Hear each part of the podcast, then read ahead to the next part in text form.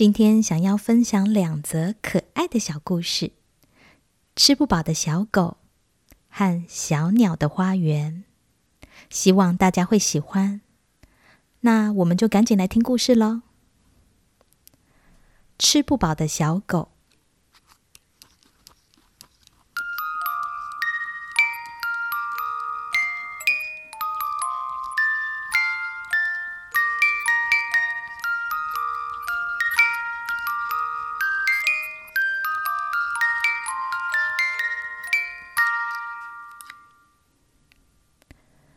从前，有只小狗和哥哥姐姐还有妈妈住在狗窝里。它的名字叫吃不饱。吃不饱是这窝狗里面最晚出生，也是最瘦小的。毛茸茸、胖嘟嘟的哥哥姐姐们总是不停的滚来滚去，咬着脖子，你压着我，我压着你。而吃不饱老是被挤着、压着。只能呜呜的哀叫。每次只要妈妈在他们中间躺下，哥哥姐姐们马上响亮的吠着，扑过去吃奶。吃不饱，只能等其中一个哥哥或姐姐吃饱睡着了，才能挤进去喝到一点点奶。他虽然用力吸那又暖又香的奶，却总在还没有喝够时，妈妈就站了起来。他只得又冷又饿的离开妈妈的暖和肚子。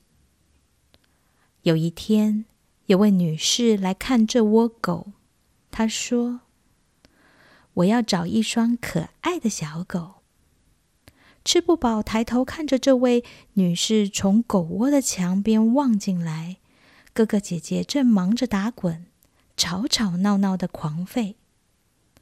这位满头白发的女士正好看见吃不饱的眼睛，接着就把它抱起来，搂在怀里。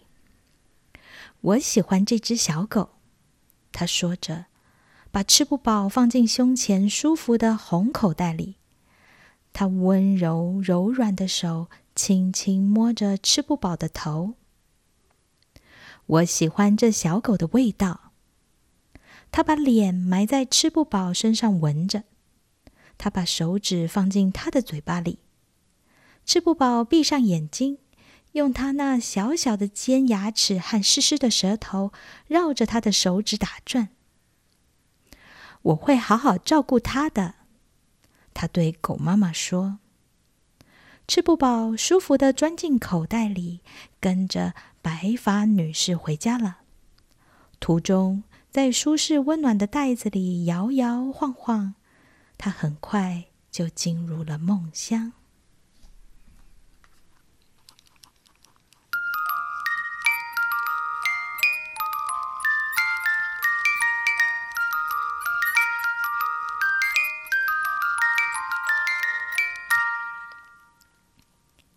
小鸟的花园。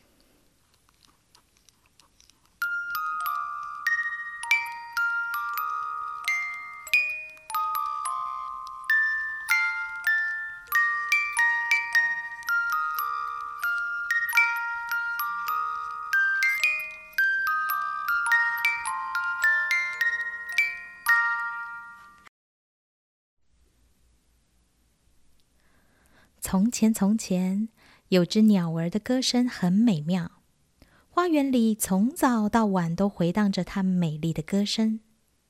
花园里还住了许多其他鸟儿，它们的歌声都不如这美丽的歌手嘹亮。就算它们想要高歌一曲，声音就仿佛消失在空气中，根本传不出去。花园的空气。总是充满歌手那永不停止的歌声，其他鸟儿根本就没有插嘴的余地。如果他们想练习唱歌，就得飞出花园，飞到没有鸟儿和他们比赛的高山上。有一天，美丽的歌手生病了，病得无法再唱歌，他待在巢里休息。花园变得很安静。其他鸟儿从山里回来时，都觉得奇怪，不知道发生什么事。渐渐的，其他鸟儿开始留在花园里，一只接着一只轮流唱起歌来。很快的，花园里充满了各种不同的歌声。生病的歌手听到百鸟的歌声，惊讶极了。每只鸟儿的歌声都不一样，而且各种歌声都那么美妙，他以前从来没有听过。他待在鸟巢里，听着各种不同的歌声加入，身体慢慢康复。这些歌声还能治病呢。很快，歌手的身体康复了，又可以唱歌了。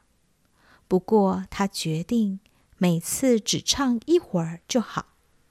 他不再唱个不停，那样他就可以欣赏其他鸟儿的歌声。欣赏的同时，他也学到了许多新的曲调。渐渐的，他唱的歌也越来越丰富，越来越动听。日子一天天过去，这座花园因为充满了各种鸟儿婉转的歌声而闻名。人们从很远的地方来到这儿散步，或只是坐着倾听。有些人还因为这地方如此美好，连病都治好了。